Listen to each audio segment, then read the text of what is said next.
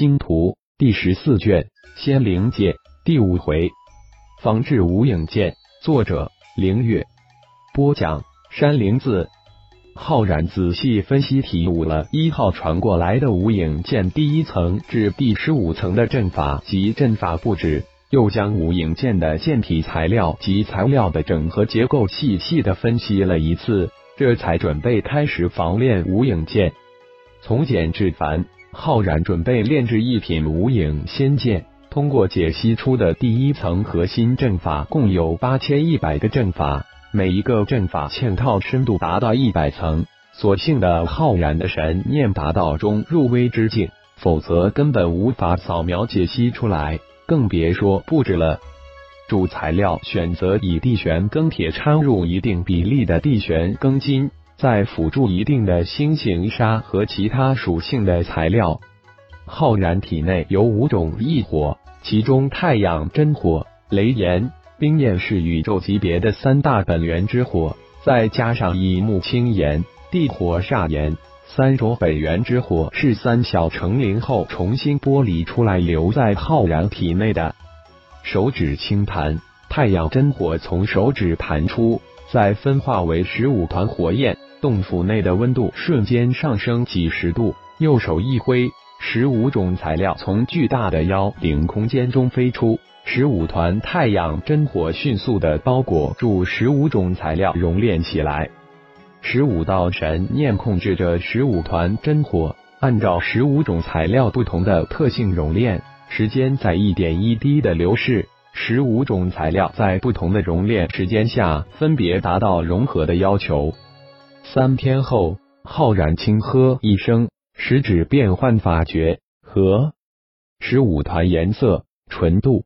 温度各不相同的材料从十五团太阳真火中飞出，迅速的融合在一起。十五团太阳真火也整合为一团，将融合中的液体材料包裹信。浩然的神念如八爪鱼一样操控着十五种液体材料的融合过程和程度，严格操控着每一种材料相互之间的融合比例。塑形，浩然法诀在变。当材料之间融合达到要求之后，融合后的液体慢慢变化成无影剑的形状。神念法诀的操控之下，形状分毫不差。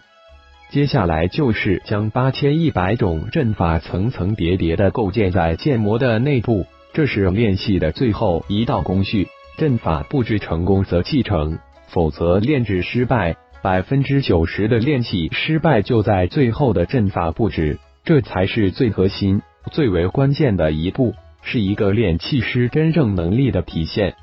浩然的一道神念控制着太阳真火，又分出八千一百道神念在成型的剑模内部雕刻布置阵法。八千一百零一道神念交互操控之下，时间如蚂蚁爬一般变得无比缓慢。细小的剑体在神念入微之下，化为一个巨大的剑形空间。神念八千一百道神念如八千一百把刀，在巨大空间中雕刻着繁杂无比的符文。一天、二天、三天，当最后一个阵法符文在神念之下成型之时，第八千一百零一道神念控制着太阳真火的温度。随着太阳真火温度的收敛，剑体慢慢的硬化，八千一百道阵法符文也稳固下来。轰！浩然洞府的上空突然风起云涌，一道霹雳在旋转的云团之中生成，轰的一声直劈向浩然洞府，穿越洞府轰在了悬浮的淡金色的剑铁上，滋滋滋，声不绝于耳，嗡嗡嗡，剑鸣声大作，顷刻化为一声响彻天空的剑啸之声。飞剑化为一道流光，穿透洞府，如游龙一般遨游在天空。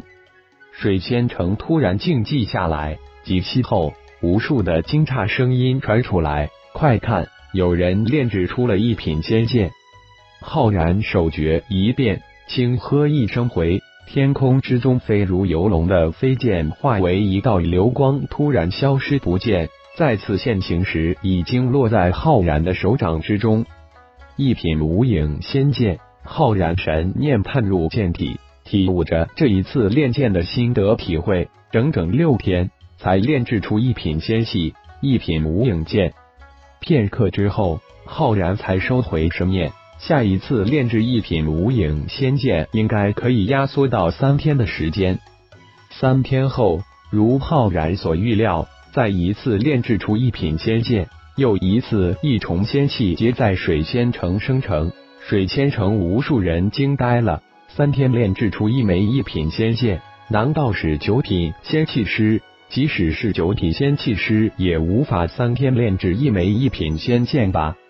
太乙仙王三天炼制出一品仙剑的事情，很快被若月仙王汇报到师尊水月仙王处。水月仙王的回复是：密切关注太乙仙王，有消息立即再报。水月仙王得到消息的第二天，再次得到弟子若月震惊无比的消息：太乙仙王一天炼制出一品仙剑，这可能吗？水月仙王万分的震惊。想起太乙仙王当初回答自己说，勉强算是一名仙气师，自己还真的信以为真了。没想到这位太乙仙王如此厉害，如若不是九品仙气师，至少也应该是七品仙气师。走眼了，真是大大走眼了。若月将太乙仙王从离开水月仙府后的一切仔细的暗查一下，然后立即汇报给我。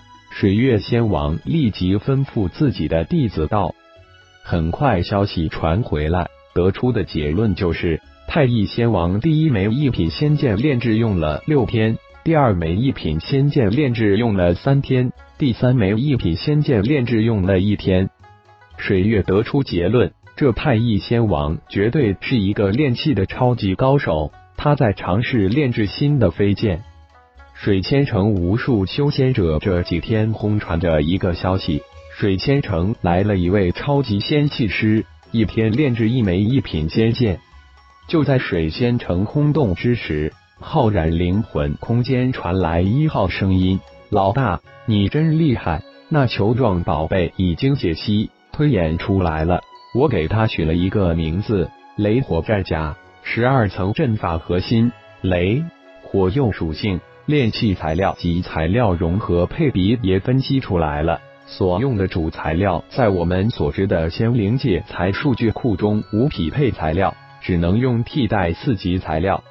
根据雷火战甲，我推演出了单属性战甲、雷霆战甲、烈火战甲，我一并都传到老大的灵魂空间中了。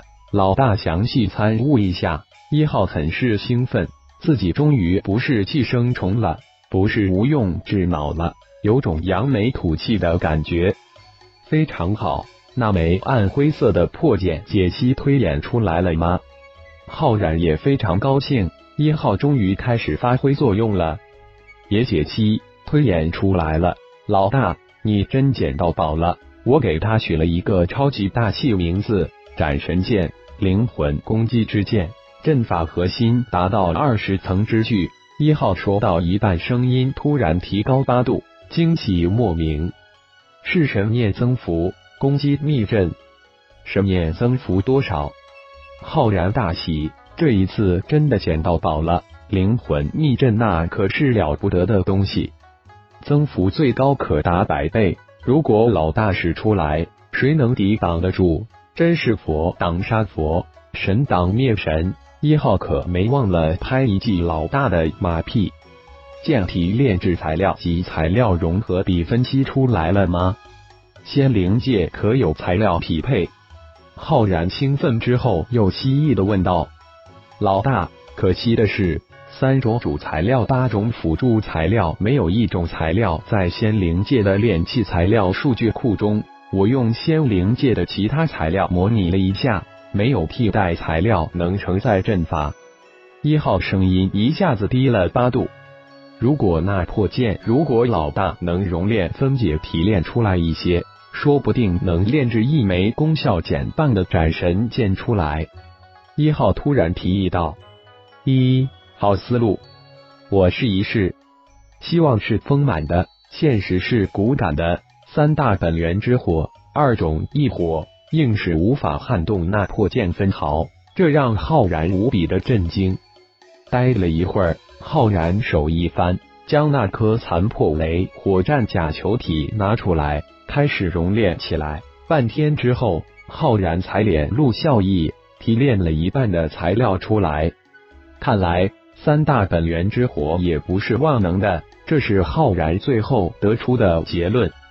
不是三大本源之火熔炼不了斩神剑，而是三大本源之火的阶级不够高。老大要找到如何升级三大本源之火及异火的秘法，否则到时碰到更高级的材料，只能望洋兴叹而毫无办法，那才叫无奈。